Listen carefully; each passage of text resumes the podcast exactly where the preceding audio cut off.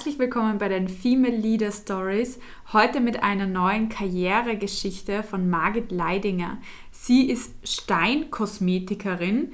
Was das ist, das werden wir heute im Detail erfahren. Sie hat Handwerk im Blut, aber auch Unternehmergeist und den lebt sie mit ihrem Unternehmen, was wirklich international expandiert hat und wo sie sehr erfolgreich ist. Von extrem vielen berühmten Bauwerken kann man eigentlich ihre handwerkliche Fähigkeit bewundern. Und da werden wir heute nochmal genauer darauf eingehen, wie sie ihre Nische gefunden hat, wie sie das eigentlich zu einem erfolgreichen Unternehmertum gebracht hat und ja, was ihr Weg als Frau auch in einer sehr starken Männerdomäne war. Da freue ich mich heute schon sehr auf das Gespräch mit dir, Margit. Herzlich willkommen. Dankeschön, Katja. Hallo, freut mich sehr. Ja, ich freue mich total, dass wir uns kennenlernen dürfen äh, über dem Weg, weil wir einfach auch gemeinsam connected wurden von ähm, Kontakten aus unserem Netzwerk. Und das finde ich immer ganz schön, wenn einfach das so funktioniert, dass man sagt, hey, die eine hat hier einen Podcast für Vorbilder, die andere ist inspirierendes Vorbild selber. Da bringen wir die zwei zusammen. Finde ich ganz, ganz toll. Ja, das stimmt. Ja, und das war relativ unkompliziert. Das ist immer am besten, ne? Ja, ja manche Sachen, die passen. Ja. Genau, manche Sachen, die passen einfach. Jetzt habe ich schon angekündigt, Margit, magst du mal erzählen, was machst du denn beruflich? Was ist denn das, Steinkosmetikerin?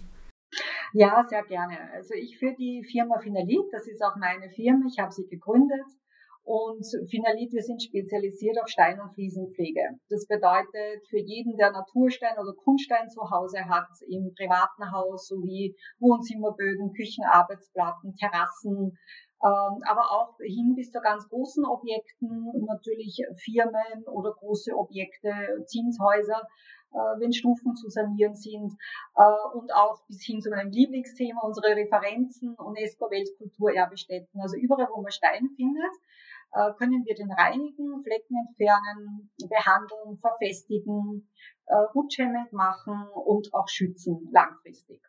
Also eigentlich ist es so, wenn man sich einen Schuh kauft, gibt man automatisch ein Schuhwachs auf den Schuh und, und man weiß, man hat den Schuh länger. Bei Stein ist es ähnlich. Es wird es auch bei vielen neuen Flächen schon gemacht, aber wir arbeiten auch ganz stark in der Sanierung. Die Firma ist in der Nähe von Wien, wir sind in Baden und in Wels zu Hause und haben eine eigene Produktpalette die wir selbst erzeugen und vertreiben über Baufachmärkte, über den Handel.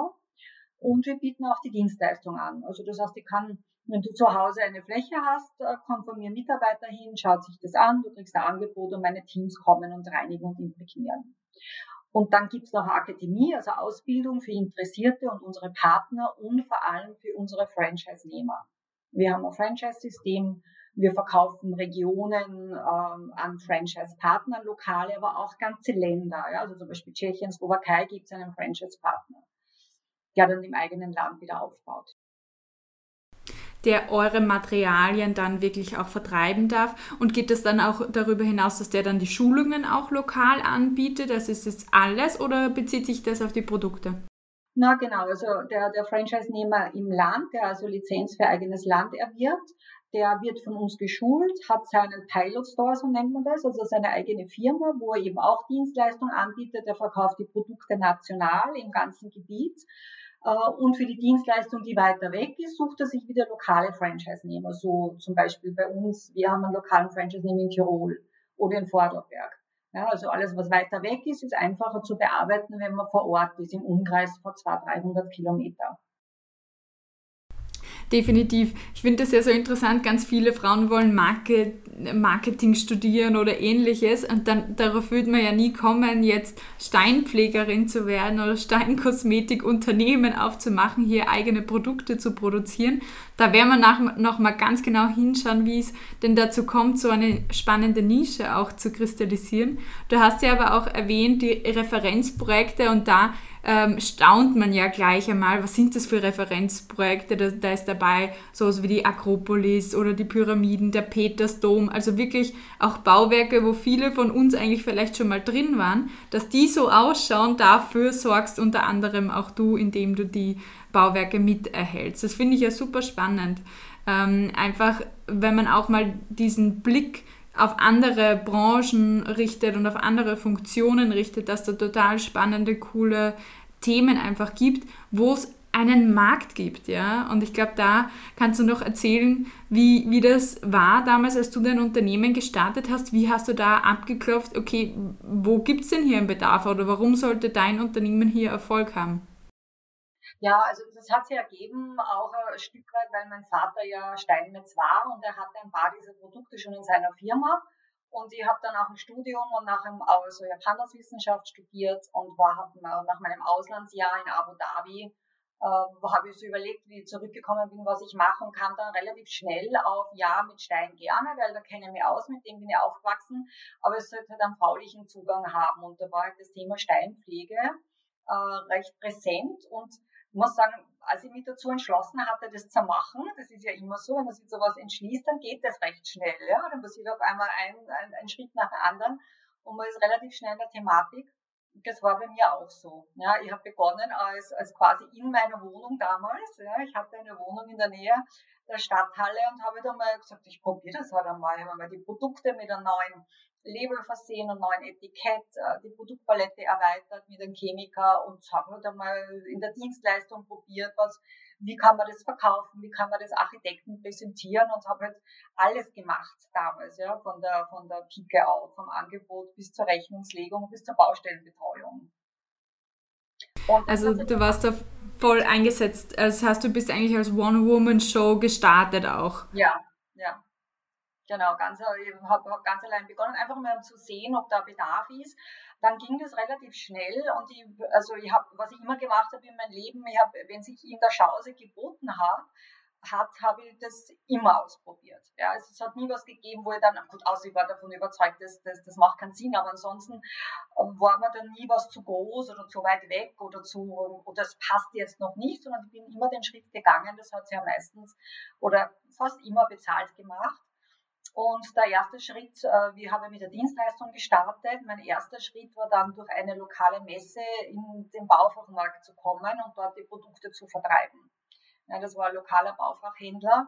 Und der nächste Schritt war dann auch schon die Dienstleistung, Lizenz zu vergeben, Gebiete, die weiter weg sind.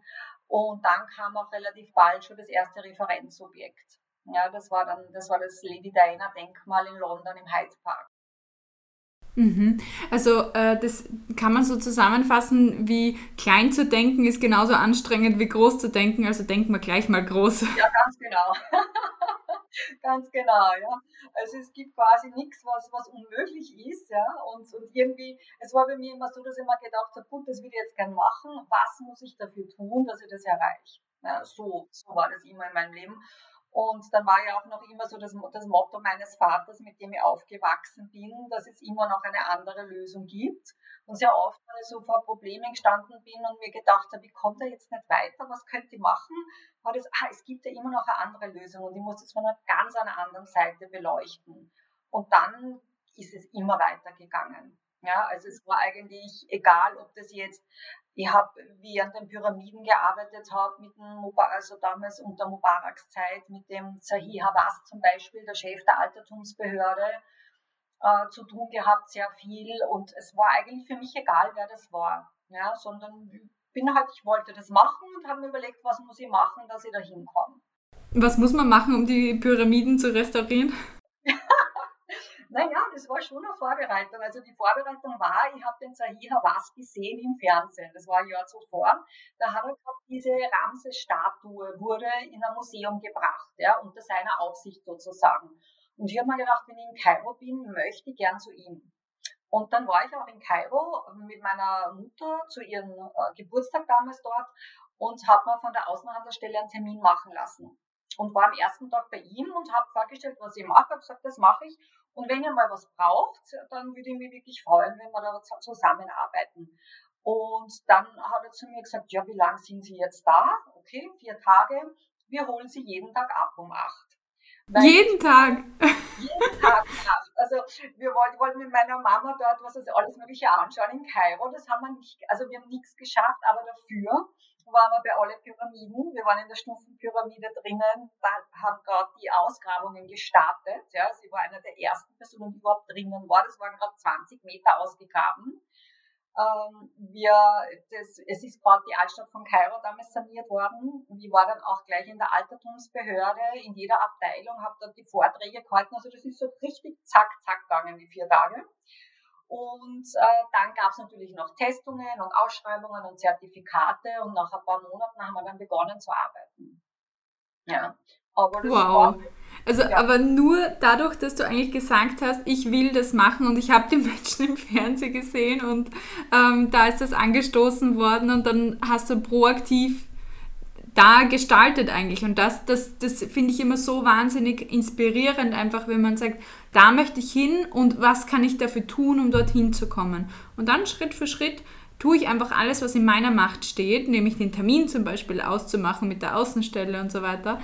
Ähm, ja, und halt natürlich auch bereit sein dann für diese Aufgabe, dein Produktportfolio dementsprechend präsentieren können und so weiter und dann on point sein. Und da kann man niemand sagen, dass das Glück ist, wenn du proaktiv dahin gehst und, und sagst, ja, ich will den Termin.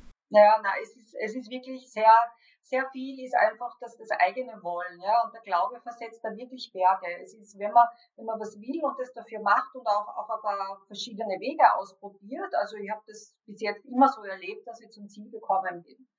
Manchmal ist halt mehr Arbeit dahinter, manchmal weniger, aber das ist halt so.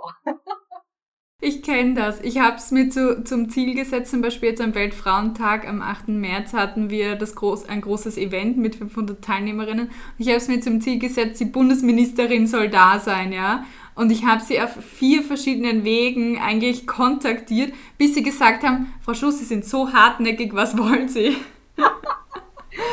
ja, es war wirklich so.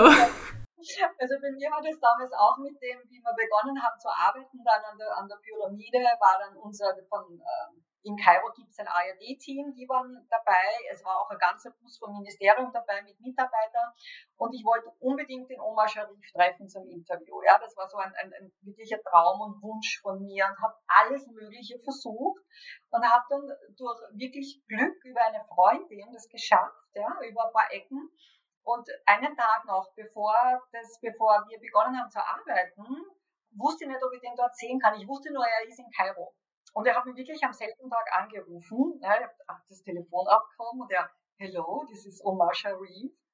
Und dann hat er ja, auf Sie warte ich schon. Ich wollte Sie unbedingt treffen. Wir möchten Sie gerne interviewen. Und wir sind wirklich noch am, am selben Tag, am Abend zu ihm ins Interconti damals. Er hat in im Interconti gewohnt in Kairo und haben ihn interviewt. Cool, richtig ja, cool. Das ist, das ist, dann wirklich schön, ja, sowas zu erreichen, macht ja, Spaß. Ja. Also, so wie du sagst, der Glaube versetzt Berge und manchmal Steine. Ja, genau. Also total cool. Das finde ich extrem inspirierend, einfach, dass du das so mitgenommen hast. Ähm, ich glaube auch, du hast mir im Vorgespräch gesagt, du hast es einfach schon so gesehen bei deinem Vater, der war gern Unternehmer und da hast du gelernt, okay, das ist irgendwie was Tolles und man kann gestalten in, in der Richtung. Man ist nicht in dieser Opferrolle, sondern ähm, man kann das Ganze proaktiv angehen und die persönliche Freiheit nutzen. Und das ist, glaube ich, ganz wichtig zu erwähnen für alle, die vielleicht dieses Role Model nicht gehabt haben. Unternehmer sein kann etwas extrem Schönes sein und muss nicht mit super viel Belastung verbunden sein und Verantwortung, unter der man zugrunde geht. Ja, also ich glaube, das macht, es macht sicher was, wie du sagst, dass man, dass man also Eltern oder einen Vater hat, der, der das so rüberbringt, dass wie, nicht wäre es leicht, aber, aber bereichert das eigene Leben, ja, weil es eben gestaltbar ist. Natürlich ist es auf der anderen Seite, hast du halt viele Abende und Wochenende, wo du arbeitest oder wo, wo andere schon frei haben oder wo man halt dann im Urlaub doch die E-Mails liest. Aber man macht es natürlich gern, weil es für das eigene, für, für das eigene Unternehmen ist. Ja, aber trotzdem hat man auch Tage, wo man denkt, ah, jetzt warum mache ich das und, und, und in meinem nächsten Leben mache ich das nicht mehr, aber das dauert halt genau ein paar Stunden an, wenn es gerade ein Problem gibt, das dann wieder gelöst ist und, und ansonsten hat man so viele Tage, wo man das einfach gern macht. Ich glaube, das Wichtigste ist, du hast einen Job, der dir wirklich Spaß macht, wo du so viel Zeit darin verbringst. Ja, definitiv also Unmengen an Zeit, nicht nur als ähm, Unternehmer, sondern aber auch als Führungskraft oder als erfolgreiche Managerin, dann verbringst du ja auch super viel Zeit dort. Also es muss einfach zu deinem Lebenssinn beitragen. Ansonsten ist die Zeit nicht gut genutzt, weil es sind zumindest acht Stunden am Tag bei den meisten Menschen. Und äh, wenn, man, wenn man in Betracht zieht, dass jedes Jahr nur 500.000 Minuten hat, und 500.000 Minuten sind nicht viele, dann wollen wir keine verschwenden daran.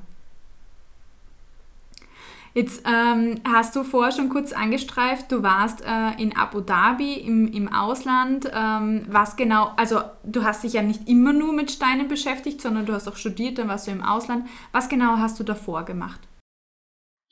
Ähm, also ich habe gemacht HTL für Hochbau, weil ich keinen Bruder hatte. Also da hat mir mein Vater reingesteckt. Äh, das war dann auch ganz lustig zum Schluss, wie ich mich daran gewöhnt habe. Der Anfang nicht so. Dann eben Wirtschaft studiert, das wollte ich selbst machen. Wie war die wie war die Reaktion darauf, dass du in die HTL gegangen bist, also auch vom Umfeld? Äh, die, naja, bei uns waren relativ viele äh, Mädchen damals. Wir waren zehn Mädchen in, der, in einer Klasse. Wir waren alle in einer Klasse. Im Jahrgang davor waren nur zwei und danach uns, glaube ich, drei.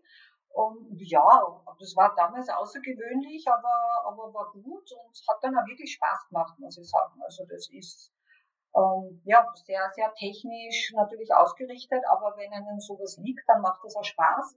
Die Wirtschaft dazu war für mich persönlich, das wollte ich unbedingt machen mit den Sprachen, weil ich wirklich Sprachen liebe. Also ich habe einige Sprachen dazu gemacht in der Wirtschaft. Das hat mir beruflich wahnsinnig viel geholfen. Also ich habe Englisch, Italienisch, Spanisch gemacht und Französisch. Äh, und da muss ich sagen, das ist schon was, was, was einen wirklich weiterbringt, wobei natürlich Englisch das Wichtigste ist, ganz klar. Ähm, und dann wollte ich, und ich habe immer in der Firma meines Vaters mitgearbeitet, und ich wollte einfach mal ganz was anderes sehen und bin dann, hat sich zufällig ergeben, für ein Jahr nach Abu Dhabi, habe für Total 11 gearbeitet, äh, war im Technical Service Department, also ich war zuständig für die Plattform, für alle Arbeiter auf der Plattform und für alles Technische. Und ich bin dann auch als einer der ersten Frauen auf die Plattform geflogen mit einem äh, Hubschrauber. Das ist ja dort von den Genehmigungen nicht so einfach, alles was Frauen betrifft im Speziellen. Und war eine ganz spannende Zeit. Nur ich wollte sehr, sehr gern nach Südamerika und das hat sich nicht ergeben und war nicht absehbar. Und ja Abu Dhabi, jeder, der in diesen Ländern schon war als Frau, kann sich vorstellen, dass Jahr reicht. Ja, das ist eine tolle Erfahrung, aber es ist halt nichts Langfristiges.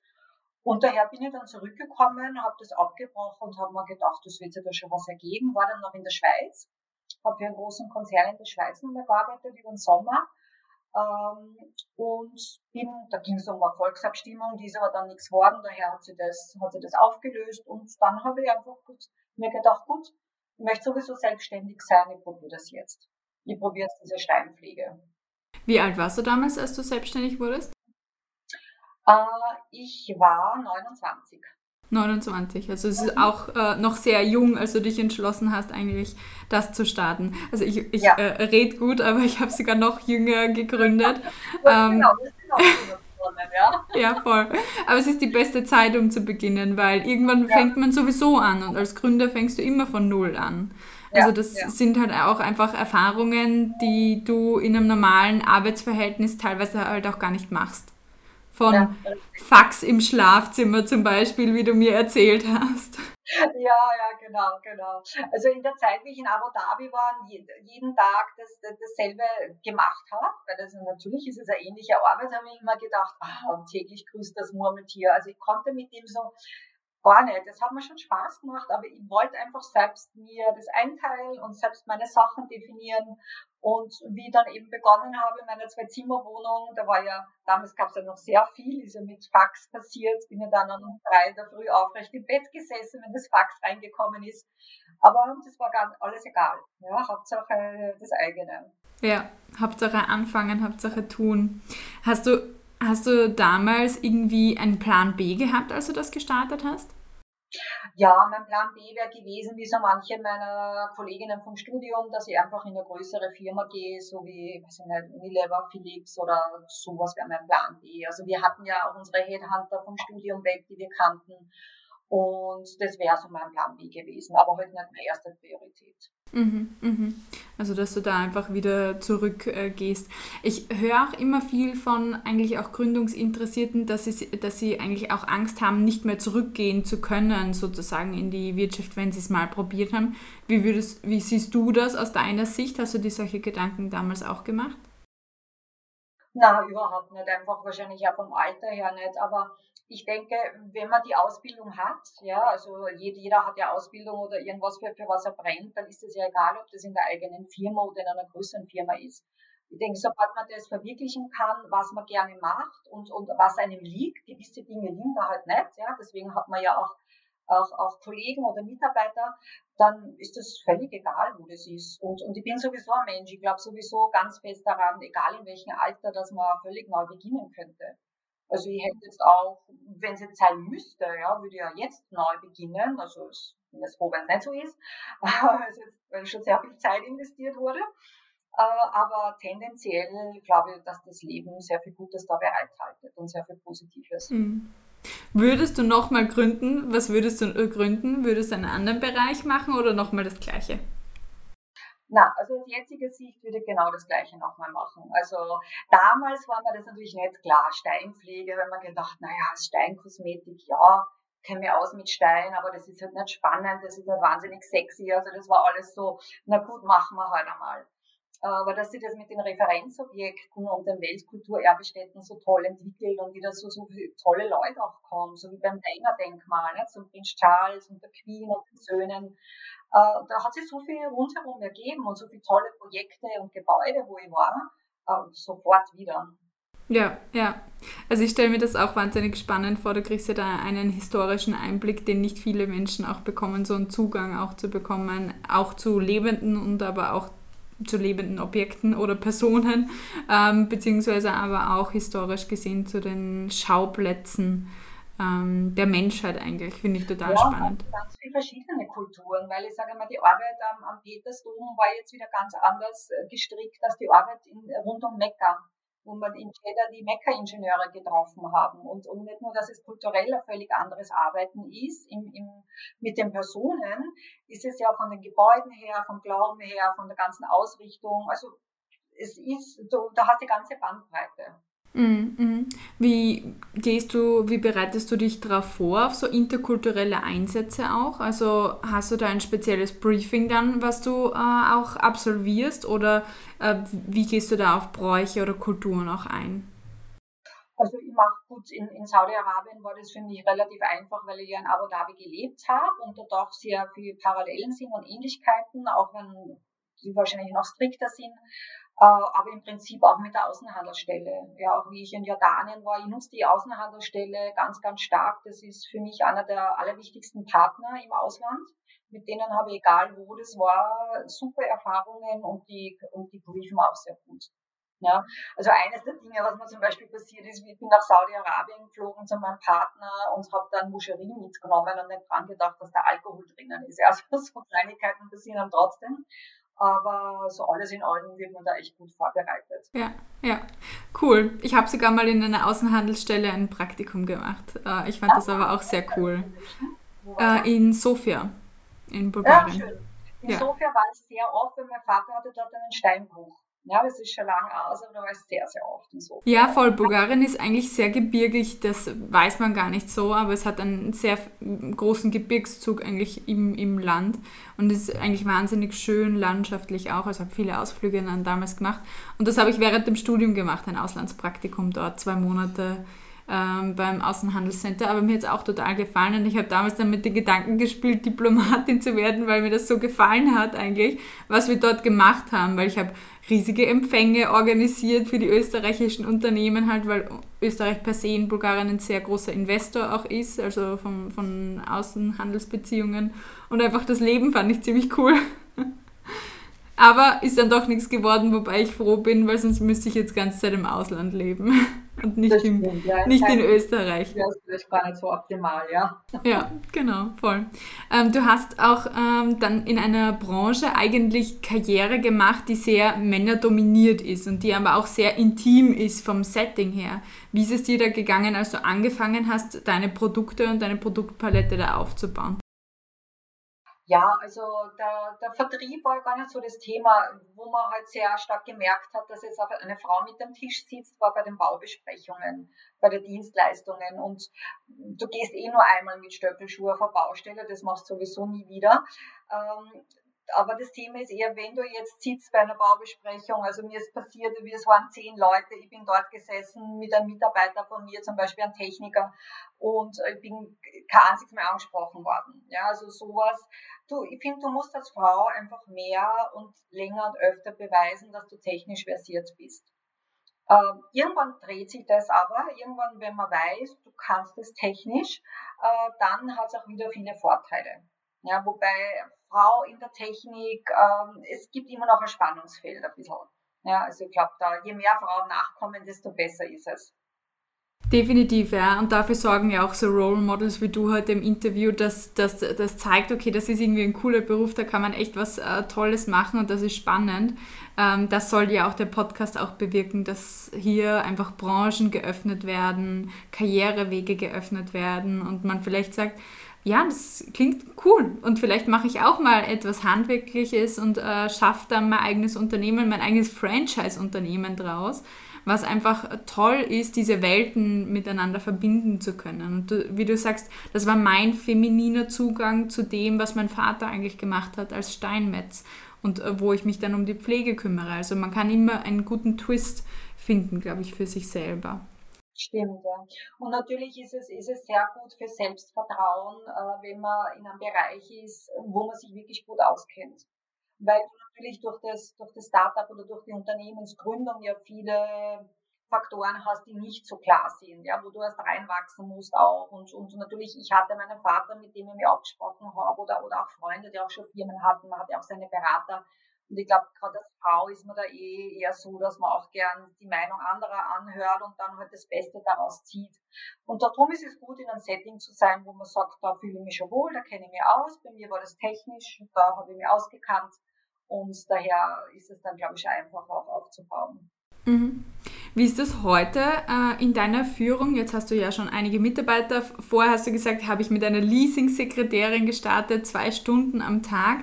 Ähm, das nennt man heute Virtual Assistant, also es gibt es heute auch noch, hat nur einen anderen äh, Tag äh, drauf. Aber genau so fängt man an, ja. Ich habe genauso angefangen, im Unternehmen mit den Mitarbeiterinnen, einfach mal stundenweise jemanden dazuzunehmen, bis du es aufgebaut hast. Wie gehst du es jetzt an, die Mitarbeiterentwicklung? Wie stellst du neue Mitarbeiter ein? Wie gehst du da auch in der Führung mit ihnen um?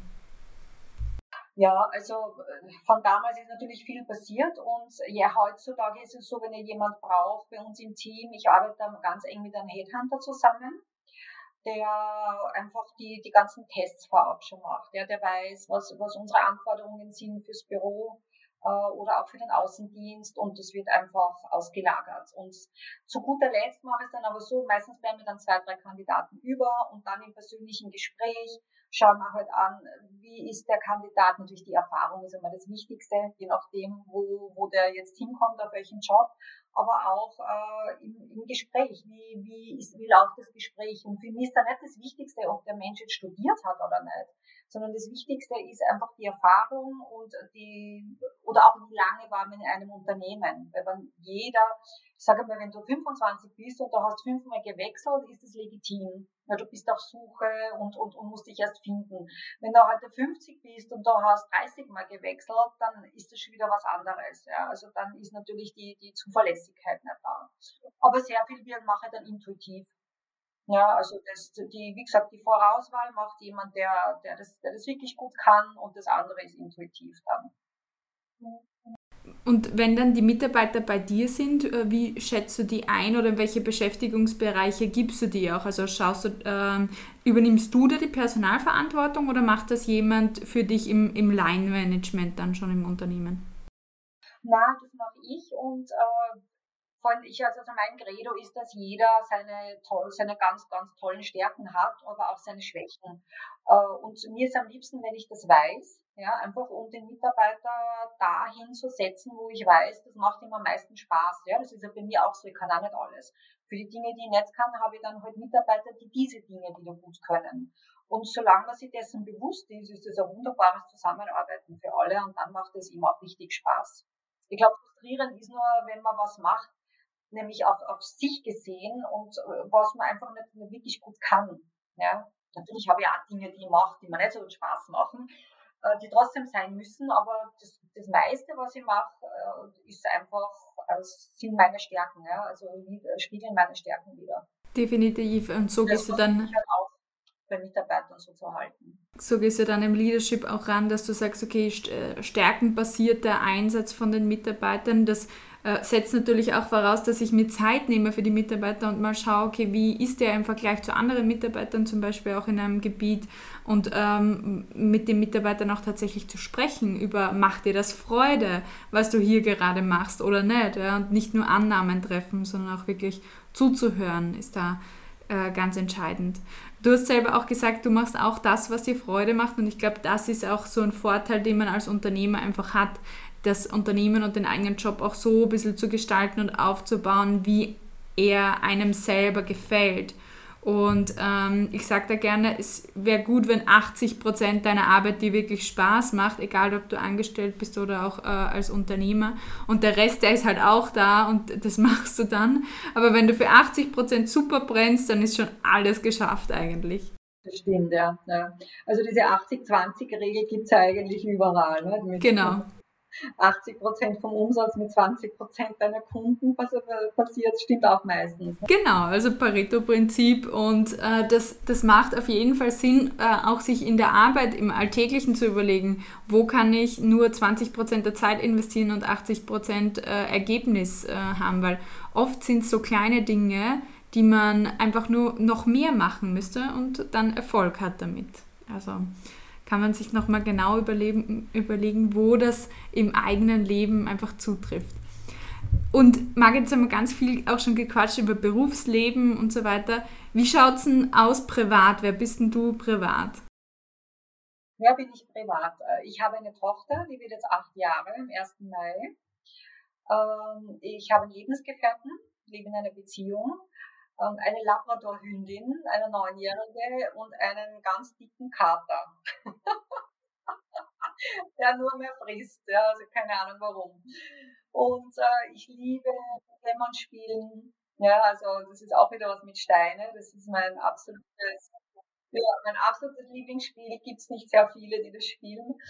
Ähm, aber ich liebe überhaupt zu spielen. Ja, bin, bin ein recht geselliger Mensch, mache sehr gern Sport äh, Reisen, wenn es wieder, wenn wieder andere Zeiten kommen, auch sehr gerne natürlich.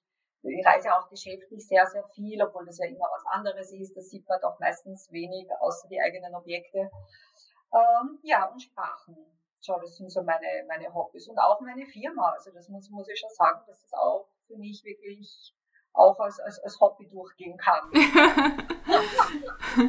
also da ist es ist wirklich dann schon mehr Spaß an der Arbeit wie, wie sonst was. Das ist wunderschön, dass, dass das für dich einfach geklappt hat in deinem Leben. Ähm, wie, wie vereinbarst du auch dein Haushalt mit, mit dem Beruf? Weil Unternehmer sein heißt halt einfach auch ein bisschen äh, fokussiert sein, äh, gefragt sein in wichtigen Entscheidungen etc. Jetzt hast du einen Hund, eine Tochter, einen Partner, eine Katze, die versorgt werden will mit Essen. Ähm, wie, wie schaffst du es für dich persönlich?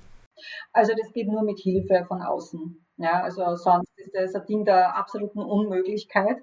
Äh, aber es geht gut mit Hilfe von außen und einfach mit ganz, ganz straffer Organisation. Ja, dass das alles läuft und uns einfach überall organisieren, teilweise die Aufgaben abgeben, Verantwortung abgeben, wo es geht. Und ähm, ja, und ansonsten muss man halt einfach gute Nerven haben. gute Nerven, Portion Humor, so wie genau, ich dich kennengelernt habe. Gute Nerven, dann geht's schon. ja. Ähm, jetzt hast du auch gesagt, okay, mit, äh, mit Hilfe von außen, wie hast du dir die organisiert und, und welche spezielle Hilfe nimmst du da in Anspruch? Naja, also ich habe bei mir Haushaltshilfe, äh, auch für meine Tochter auch. Also ich habe jemanden, auch jemand, der mit meinem Hund geht in der Früh zum Beispiel, weil die Hündin auch mit in die Firma nehme, nur das geht sie bei mir in der Früh nicht aus. Also ich habe alle für diese Dinge, wo ich weiß, das geht sie für mich nicht aus oder das wäre zu stressig, mir das so organisiert äh, dass es trotzdem passiert und äh, damit ist das dann für mich natürlich einfacher, ja, weil ich gerade mit einer Firma Jetzt ist es ja viel einfacher, aber ich sage vor der Corona-Zeit, der, der, November davor, da war ich zum Beispiel dreimal im Ausland. Ja, da hatten wir Messen in Japan, Franchise-Konferenz in Rumänien, in Tschechien. Also da muss es wirklich gut organisiert sein, weil sonst schafft man das nicht. Und man bemüht sich auch, dass man weniger weg ist, natürlich mit eigenem Kind. Das ist klar, man will ja auch Zeit verbringen. Also es ist schon immer Spagat. Ja. Aber es, es ist machbar. Aber bei mir war es ja relativ spät, ähm, einfach auch deswegen, weil ich hatte im Auf, beim Firmenaufbau überhaupt keine Zeit. Ich habe ja gearbeitet bis 8, 10 am Abend jeden Tag. Ich habe an den Wochenenden gearbeitet, weil ich damals äh, in Düsseldorf QVC diesen Verkaufssender da selbst verkauft habe und das einfach alles ausprobiert habe. Und da war das eine ganz klare Entscheidung, dass das Privatleben warten muss. Ja, I feel you. Ja, also ungefähr so schauen meine Tage aktuell auch aus. Ähm, und wir heiraten im Sommer und dann, dann fragt uns jeder, naja, wie schaut es aus mit Familienplanung? Und ich so, ich habe hier, ich habe hier, ich habe hier ein Unternehmensbaby, das ist auch groß zu ziehen. Das stimmt, ja. Ich habe auch lange Zeit gesagt, das ist mein Kind und das war es auch. Es braucht viel Zeit, ja. Ja, definitiv. Also das ist halt immer die, die, die Diskussion oder die Diskrepanz, die man halt einfach noch hat. Man hat halt nur 24 Stunden am Tag. Man muss sich irgendwo auch Prioritäten setzen. Und so wie äh, Peter Drucker auch sagt, äh, Strategie ist nicht nur das, wofür du dich entscheidest, sondern auch wofür du dich dagegen entscheidest. Und wenn es nur eine temporäre Entscheidung ist, dann nimmt das schon ganz, ganz viel Konflikt ähm, aus dem eigenen Kopf und aus, dem, aus der eigenen Welt heraus, wenn man sagt, okay, dann und dann hat das Fokus, dann und dann hat das Fokus. Du wirst es vielleicht auch bei dir selber sehen im Arbeitsalltag. Ich kann mir vorstellen, dass du dann, wenn du mit deiner Tochter oder mit deinem Partner Zeit verbringst, ganz fokussiert bei denen bist und nicht irgendwo anders mit dem Kopf, weil das kannst du dir auch nicht leisten von der Zeitbilanz her. Und ähm, dann nimmt man ganz oft wahr, dass Mütter extrem effizient sind in, in solchen Gebieten. Stimmt, also viel ist Organisation. Man muss schon immer schauen, das sehe ich auch bei mir, dass er dann nicht wieder zwischendurch mir die E-Mails oder noch E-Mails beantwortet um 10 am Abend im Bett oder so. Dazu tendiere ich persönlich schon, aber da schaue ich, ich, ich versuche, ich versuche, das zu reduzieren und das wirklich dann zu machen, wenn ich im Büro bin. Das aber ist wie, wie, für, wie für andere Instagram vielleicht. ja, genau. Wenn du schon sagst, dass, dass die Firma ein Hobby ist. Nicht schlecht. Ähm, jetzt haben vielleicht auch Zuhörerinnen von unserem Podcast Lust, selber zu gründen oder ihre eigene Nische zu finden. Was würdest du denen auch mitgeben wollen, wie sie äh, das gestalten für sich, ihre Karriere? Wie sie ihre Karriere gestalten. Naja, also in erster Linie denke ich, dass jeder, der gründen will, weiß, oder in welche, zumindest ahnt, in welche Richtung es gehen soll. Also die, die, die Entscheidungsfindung, was mache ich, welche Firma gründe ich, also in welchem Bereich ist einmal das Wichtigste, dass ich mich wohlfühle und gesettelt bin. Äh, dann ist natürlich das zweite, das Inanspruchnehmen der Wirtschaftskammer, die da ganz, ganz toll bei der Gründung hilft. Und da gibt es ja wahnsinnig viele tolle Tipps und Tricks. Äh, und die wird man dann auch gleich zwei, drei Freunde, Berater suchen, die schon Firmen haben, wo ich immer rückfragen kann. Also ich habe das am Anfang ganz, ganz wichtig gefunden, weil man doch relativ oft zweifelt oder unsicher ist, wenn jemanden einfach als, als Backup hat. Äh, natürlich auch schaut, dass es finanziell in Maßen ist, dass man sich nicht überfordert und nicht extrem unter Druck gerät. Das ist sehr, sehr unangenehm, finde ich. Also ich bin immer zum Beispiel Schritt für Schritt gegangen. Ähm, ich habe ein halbes Jahr gewartet, bis ich mal eine Kaffeemaschine gekauft habe, einen Vollautomaten, weil ich immer gedacht habe, diese 500 Euro damals, ja, äh, investiere jetzt nicht. Und also alles mit, mit Maß und Ziel, aber sich trotzdem drüber trauen, äh, wirklich einen Schritt weiter zu gehen. Und vor allem, ich glaube, der wichtigste Ansatz ist, was würde ich tun, wenn ich keine Angst hätte? Ja, Im Sinne von, welche Angst hält mich zurück? Und, und da geht es jetzt nicht um das, dass ich im Verkehr nicht aufpasse, wann ich über die Straße gehe, aber was würde ich machen oder was wäre mein Wunsch? Und wenn man und das Visualisieren des Wunschbildes das kommt auch dazu. Ja? Also solche Dinge mache ich genauso. Oder das Sagen von, von, von, von positiven Glaubenssätzen. Ja? Also jeder kennt sich ja und weiß ja, wo die Schwachstelle ist. Und da würde ich schon auch mental ansetzen, mit, mit Mentaltraining. Und ja, und dann entwickelt sich das gut und einfach die Schritte annehmen. Mhm. Ich glaube, da, waren, da waren jetzt ganz viele wichtige Botschaften äh, dabei. Danke, dass du das teilst, auch, auch mit den Zuhörern und mit mir im, im Endeffekt auch. Also äh, ich sehe es genauso, äh, im Endeffekt muss man auch an sich selber, am Unternehmer-Mindset ganz viel arbeiten, weil das ist oft ein sehr limitierender Faktor auch. Also traue ich mich darüber, mache ich äh, viele Sachen mit mir selber richtig aus oder halte ich mich irgendwo zurück? Welches Risiko gehe ich ein und welches Risiko lasse ich sein? Und das sind einfach Fragen, die jeder für sich individuell auch immer klären muss. Und da hilft einfach eine gewisse Reflexionsfähigkeit, Routinen, die man sich auch da aneignet, um das Ganze zu, zu machen. Ja. Ähm, was du auch gesagt hast, diese Peer Group ist auch ganz, ganz wichtig, dass man auch schnell ein paar Leute hat, die vielleicht in einem ähnlichen Stadium gerade sind, mit denen man gemeinsam wachsen kann, gemeinsam Themen und Herausforderungen besprechen. Und die ändert sich halt, wenn man zum Beispiel vorher nur also Student war oder angestellt war oder Angestellte war, dann wechselt das, wenn man übertritt in die Selbstständigkeit oder ins Unternehmertum, dann hat man einen anderen Freundeskreis oder Bezugskreis. Bestimmt, ja, absolut. Und man muss ja natürlich einfach auch annehmen, was, was dann passiert. Und ich glaube, wichtig ist auch keine Angst zu haben. Wenn man, wenn man selbstständig sein will, dann ist man das jetzt einmal, dann ist es so. Und dann geht man da weiter, ohne jetzt nachzudenken, wer jetzt besser angestellt oder nicht. Also das birgt kein, kein, kein Risiko, ja, in, in dem Sinne natürlich alles ist, alles birgt ein Risiko, wenn man so will. Aber es birgt nicht, es, es, es birgt auch sehr viel Sicherheit, eine eigene Firma. Und ich glaube, das ist auch was, was man halt, halt sehen muss, ja. Und da ist halt wichtig, sich mit den richtigen Leuten zu umgeben die, die da unterstützen. Ja, ich glaube, da hast du etwas ganz Entscheidendes gesagt. Äh, auch die eigene Firma bedeutet auch Sicherheit, weil ich selber steuern kann. Ich kann es über meinen Einsatz, ich kann es über meine Voraussicht, über das, wo ich hingehe, auch strategisch steuern. Und ich kann mir meinen eigenen Job extrem sicher gestalten. Im Endeffekt viel sicherer, wie wenn morgen mein Chef, meine Chefin draufkommt, ah, dich brauche ich nicht mehr und ich hau dich raus. Also in Österreich ist es eh nicht so ganz krass. Äh, und gleichzeitig trotzdem, über kurz oder lang, ist jeder Mensch ersetzbar in einem Unternehmen. Im eigenen Unternehmen ist es bis zu einem gewissen Grad natürlich so, dass es auf deine Expertise aufbaut, beziehungsweise dass du da die Zügel in der Hand hast, was einfach total viel Sicherheit birgt. Richtig. Und ich habe zum Beispiel Freunde, die in große Firmen sind, wo abgebaut wurde und die, eine, speziell eine Freundin, die wusste nie, wird sie jetzt morgen gekündigt oder nicht. Und sowas macht natürlich was. Das ist, das ist für, für unser Nervensystem nicht optimal. Also, dass man lieber gehe raus jeden Tag, habe mehr Verantwortung, äh, aber weiß ganz genau, das ist mein Job. Ja, ich kann das, kann das selbst definieren und habe so einer Gefahr nicht ausgesetzt oder auch keinem Mobbing. Hm. Wie siehst du jetzt aktuell die Zukunft von, von deinem Unternehmen und auch für dich persönlich? Was wird in, in zehn Jahren sein? Wo wirst du persönlich sein? Wo möchtest du sein? Ähm, ja, also freue mich auf die nächsten zehn Jahre. Also nicht nur, dass einmal Corona vorbei ist, also ich hoffe bald.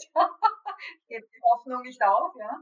Äh, ich freue mich deswegen sehr, weil wir ja das Franchise-System vor drei Jahren begonnen haben. Äh, wir haben das aufgesetzt mit dem ehemaligen Chef des Deutschen Franchise-Verbandes und das ist also so wie ein, sagen wir mal, von McDonalds. Ja.